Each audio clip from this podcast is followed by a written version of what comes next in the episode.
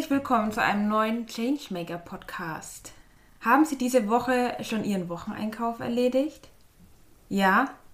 Dann werfen Sie doch direkt mal ein Drittel in den Müll.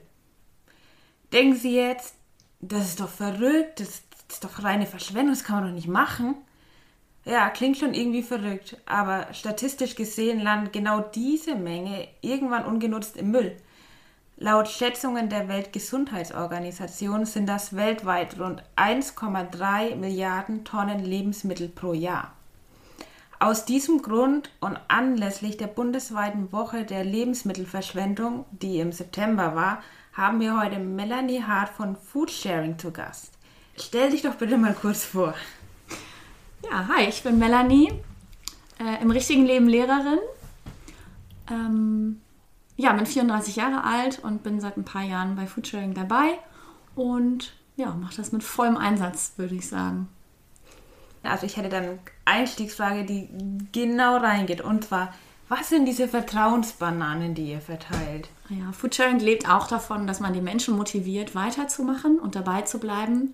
Und da gibt es verschiedene Möglichkeiten. Also es gibt ein Zählwerk, das zählt, wie viel Kilo Lebensmittel man gerettet hat, in wie vielen Einsätzen man unterwegs war. Und da gibt es eben auch diese Vertrauensbananen, die man sich gegenseitig schenken kann. Also wenn man sich mit jemandem besonders gut versteht oder der sich besonders einsetzt, dann kann man dem eine Vertrauensbanane schenken und muss dann in mindestens 100 Zeichen erzählen, warum diese Person diese Banane nun verdient hat. Ist ja verrückt. Aber irgendwie auch eine putzige Idee. Das ist total süß. Bei Foodsharing, bei dem Begriff fällt mir als Pastorin natürlich sofort die Speisung der 5000 aus der Bibel ein, wo Jesus eben auch Essen teilt. Und Food Sharing heißt ja Essen, Nahrung teilen. Also da berühren sich die Absichten, die Jesus hat und äh, die ihr in eurem Projekt, in dem Food Sharing auch habt. Ähm, ja, die Geschichte in der Bibel in der 5000 Menschen durch fünf Brote und zwei Fische geteilt werden. Man könnte sagen, auf wundersame Weise, aber so wundersam ist es nicht, denn Jesus nimmt diese Lebensmittel und dankt erstmal. Also er beschwert sich nicht darüber, oh, es ist viel zu wenig für 5000 Menschen und äh, äh, wie kann ich in so eine Situation kommen. Nein, er dankt erstmal für das, was da ist. In diesem Fall wenig. Und dieser Dank bewirkt, dass etwas passiert. Wir wissen nicht, was passiert. Das wird nicht im Einzelnen erzählt, aber es, äh, was deutlich wird, ist, wenn wir unseren Blick von uns wegrichten, von unserem Egoismus, alles selbst haben zu wollen, äh, nicht teilen zu wollen, dann geschieht etwas. Dann kann Gott wirken. Und dann kann sich etwas vermehren. Und bei Food Sharing geht es ja nun ein bisschen in eine andere Richtung. Da geht es nicht um Vermehren von Lebensmitteln, sondern um etwas anderes. Und vielleicht erzählst du uns das mal, worum es geht bei Foodsharing. Ums Retten und ums Verteilen. Also wir gehen in die Betriebe, in die Restaurants, in die Mensen und retten das, was übrig ist, was eigentlich keiner mehr will und verteilen das wieder so, dass es für alle weiterhin noch was bringt. Also, dass wir überlegen, äh, wer ist der richtige Adressat für das richtige Lebensmittel. Natürlich ähm, geht es bei uns in erster Linie eben nicht darum, die Bedürftigen zu versorgen, sondern bei uns geht es einfach darum, dass dieses wertvolle Essen, diese wertvolle Ressource, die da jetzt vor uns liegt, egal was es ist, eben nicht in der Mülltonne landet, weil sie krumm und schief ist oder weil eine in der Packung eine Macke hat oder so oder eben nicht mehr genießbar ist. Aber man sieht es eben immer nicht ein, wenn man in den Supermarkt geht und man kauft ein Netz mit drei Zitronen, dann möchte man drei einwandfrei verzehrbare Zitronen haben. Und es ist aber immer so, dass klassisch eine Zitrone schimmelt und der Supermarkt kann sich das nicht leisten, da jemanden hinzustellen, der die aussortiert. Dann landet das ganze Netz im Müll. Und durch uns eben nicht mehr im Müll, sondern in einer Kiste und die Kiste wird dann nach hinten gestellt und dann kommen wir und wir machen das Netz auf, nehmen diese eine Zitrone, die nichts mehr ist, schmeißen die in den Müll und den Rest nehmen wir eben mit im Gegenzug und dann verteilen wir das. So, dass jeder eben noch was von der Zitrone hat. Und der eine mag Zitronen und der nimmt sie dann mit und der andere nicht. Und der lässt sie dann liegen und jemand anderes bekommt sie. Aber in erster Linie geht es eben darum, dass weniger im Müll landet und mehr eben noch auf dem Teller oder verzehrbar ist. Und dass man dann eben dann die matschigen Salatblätter abmacht und dann sieht der Salatkopf wieder gut aus und dann kommt er in den Verteiler oder sonst irgendwo hin und keiner weiß, dass der eigentlich auf den Müll sollte. Und was ist dann deine Aufgabe genau bei Foodsharing? Meine Aufgabe ist es genau das, die abzuholen, die Sachen, sie wieder ansehnlich zu machen oder zu, so zu sortieren, dass sie wieder ansehnlich sind und eben weiter zu verteilen. Also mir zu überlegen, was habe ich heute gerettet? Eigentlich freuen wir uns immer, wenn es wenig ist. Dann haben wir selber erstens weniger Arbeit und zweitens hat der Supermarkt oder der Betrieb gut kalkuliert und äh, musste wenig aussortieren. Und dann ähm, überlegen wir, wie werden wir es wieder los. Also jeder hat so seine, seinen Dunstkreis, an denen er verteilt also Leuten, denen er Bescheid gibt, dass er eben wieder was hat. Und meistens sind das dann WhatsApp-Gruppen oder Signalgruppen in irgendeinem Messenger. Und dann stellt man da Fotos rein, was es heute gibt. Und dann kommen die Leute vorbei und holen es ab. Und ähm, also so arbeiten einige. Andere machen es so, die holen es direkt aus dem Betrieb und fahren einmal weiter zum, zur nächsten Obdachlosenunterkunft und laden das dort direkt wieder aus. Aber es gibt halt eben strenge Vorgaben, auch was die annehmen dürfen. Genauso ist es bei den Verteilern. Wenn wir viel Obst und Gemüse retten, freuen wir uns, dann können wir das in die Verteiler legen und die damit bestücken. Und jeder hat was davon, jeder, der zu diesem Schrank geht. Aber es gibt auch da viele Sachen, die wir da nicht reinlegen dürfen, wie Kühlprodukte oder unverpackte Backwaren. Und die müssen wir dann anders verteilen. Also unsere große Aufgabe ist es immer, ähm, das richtige Lebensmittel an den richtigen Adressaten zu bringen, so dass es eben nicht im Müll landet, sondern gegessen wird und das Ganze schnell. Also wenn wir nachmittags abholen, meistens so zwischen 16 und 18 Uhr holen wir so die meisten Sachen ab, dass die dann eben bis abends, bis wir zu Bett gehen, alle verteilt sind. Also das heißt, es gibt auf jeden Fall auch Regeln. Ganz viele, ganz viele strenge Regeln, weil es eben um Lebensmittel geht. Und das ähm, heißt, ihr kontrolliert auch richtig diese Lebensmittel. Ja. Und heißt es dann eben auch, ihr müsst Zertifikate haben? Ja, wir sind alle ausgebildet. Also wir müssen alle Fortbildungen machen, ehrenamtlich, in unserer Freizeit ähm, kostet uns aber in der Regel nichts, dass wir eben wirklich sinnvoll mit diesen Lebensmitteln umgehen. Also uns ist auch ganz klar vorgegeben, ähm, was dürfen wir weitergeben und was nicht. Also wenn da zu verbrauchen bis draufsteht, dann äh, müssen wir das ganz, ganz sensibel behandeln. Aber eigentlich wissen alle Leute, an die wir Sachen weitergeben, dass sie ihren Sinnen vertrauen müssen. Also immer erstmal aufmachen und gucken, dann riechen und dann schmecken, bevor man das isst. Aber man kann sich, man kann auf jeden Fall sicher sein, man bekommt nicht irgendwas in diesen Schränken, sondern es ist schon mal vorkontrolliert und hat dann trotzdem so eine Sicherheit. Ja, das, was nichts mehr ist, wird aussortiert. Natürlich passiert es, dass eben Sachen nicht schnell genug aus dem Schrank gerettet werden, mhm. ähm, dass dann doch wieder irgendwas schlecht wird, ähm, weil wir die Sachen reinlegen und dann einfach hoffen müssen. Wir kontrollieren ja nicht, wer da rangeht. Und wir mussten leider auch davon Abstand gewinnen, das in sozialen Medien zu posten weil es dann häufiger böses Blut an den Schränken gab. Und die Menschen hingegangen sind und dann Anspruch erhoben haben und dann eben nicht so gut teilen konnten. Deswegen ähm, wird das eigentlich nicht irgendwo kundgetan in der Regel, dass etwas in den Schrank gelegt wurde. Okay, weil sonst würden wahrscheinlich Sachen passieren, wie es fährt jemand mit dem Auto vor und holt alles komplett raus. Also wäre im Grundsatz auch nicht verboten. Aber schwierig wird es eben, wenn zwei gleichzeitig am Schrank stehen und beide eben die Tafel Schokolade wollen, die jetzt drin liegt.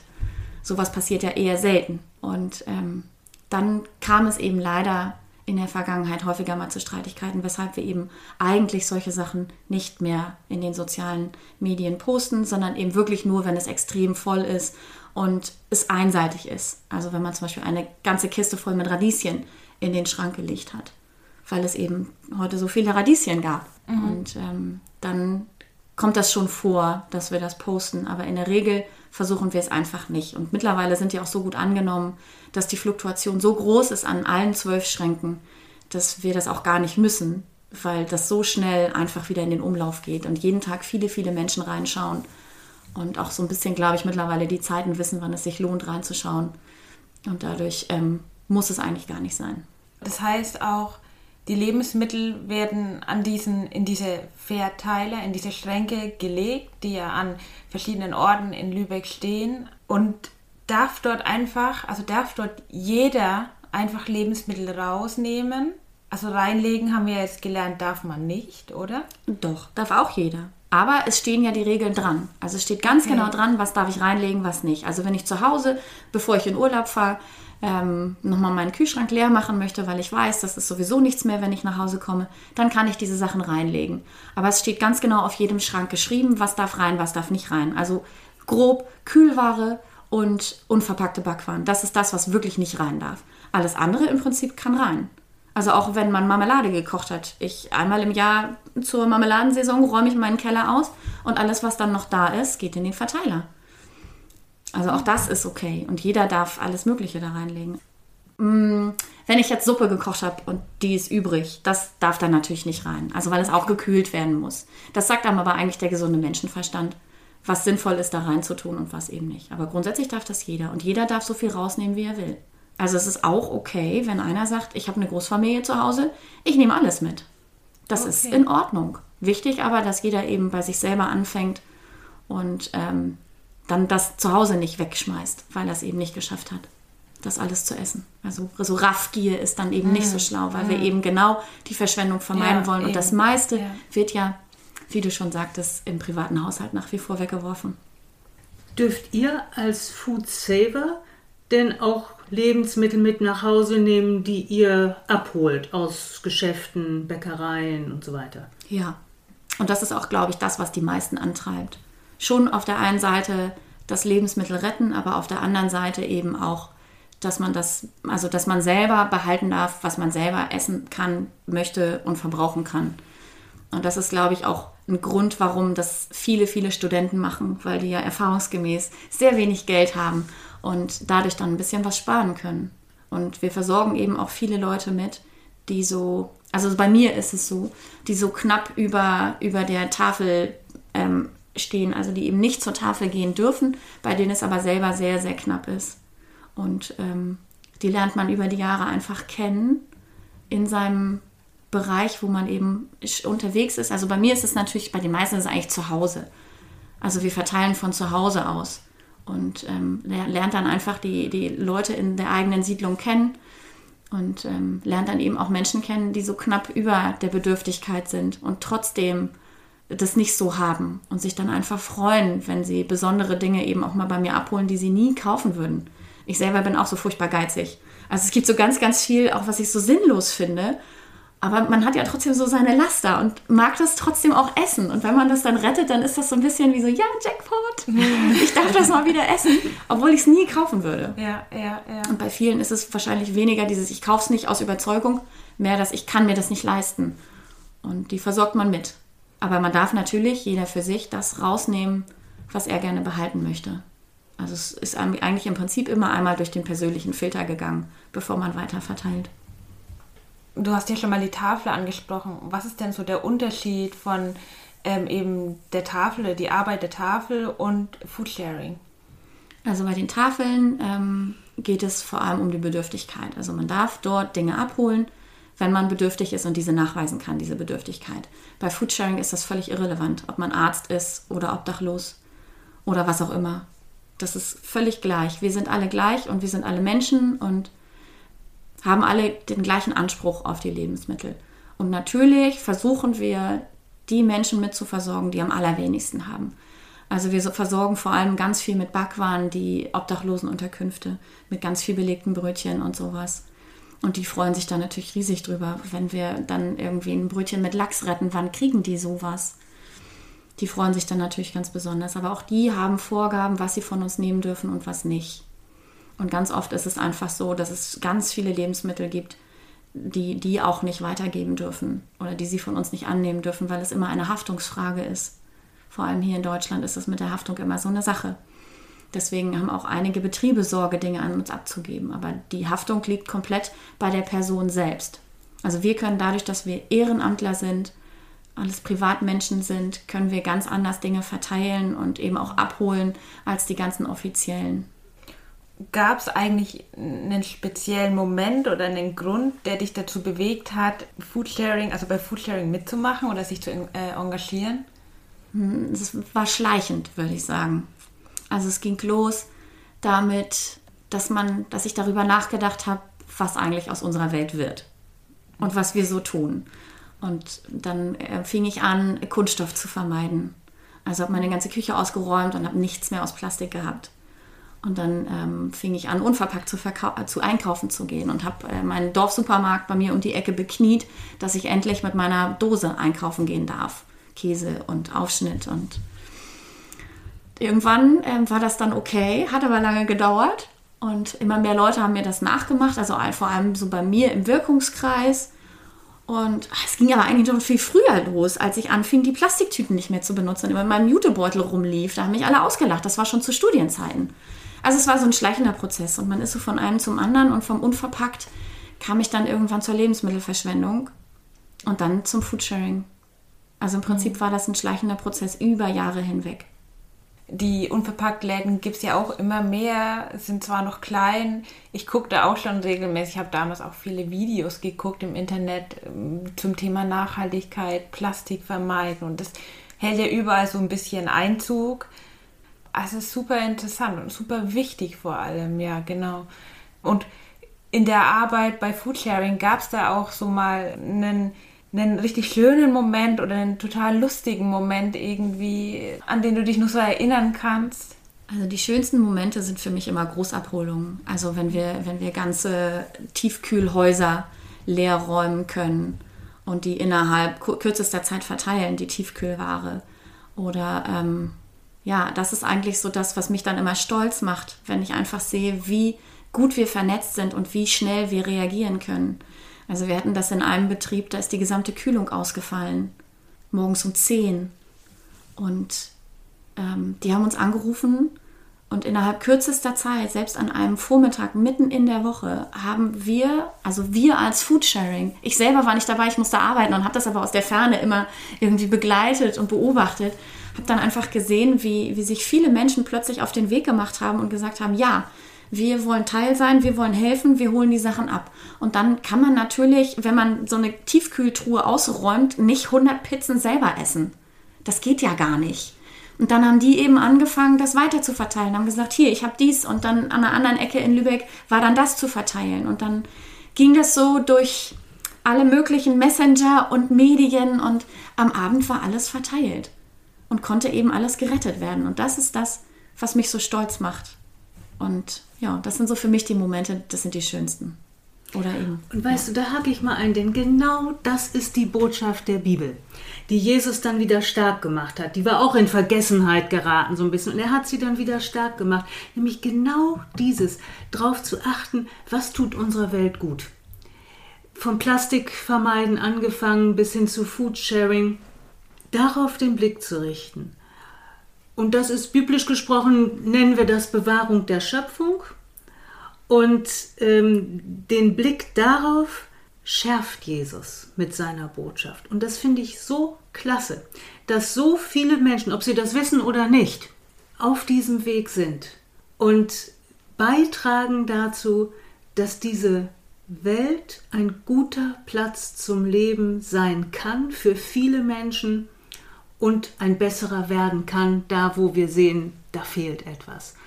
Deswegen finde ich das ganz große Klasse, dass Foodsharing sich da so beteiligt und einsetzt und dass es so viele junge Menschen sind vor allen Dingen. Das macht mir richtig Hoffnung für unsere Welt. Ja, es ist so schön, das gemeinsam zu machen. Ne? Und also es sind ja Leute aus allen Schichten die dann losgehen, die man trifft. Man kennt sich irgendwann, aber es sind ja auch viele und trifft immer wieder neue Leute und neue Aspekte und tauscht sich aus. Und manchmal retten wir auch ganz abgefahrenes Obst und wissen gar nicht sogar, was ist das eigentlich? Und dann wird überlegt, was ist das und wie bereite ich das zu? Oder dann, ähm, oh, ich habe letztens so und so, so viele Tomaten gerettet, was mache ich damit? Hast du eine Idee? Also man geht einfach in den Austausch und auch viel von dem, was wir retten, kann man halt auch manchmal gar nicht mehr weiterverteilen, weil es kurz vorm Überreifsein ist. Und dann wird man ganz kreativ und kommt ins Gespräch. Und dieses Gemeinsame und dieses gemeinsam Bewegen finde ich einfach so schön.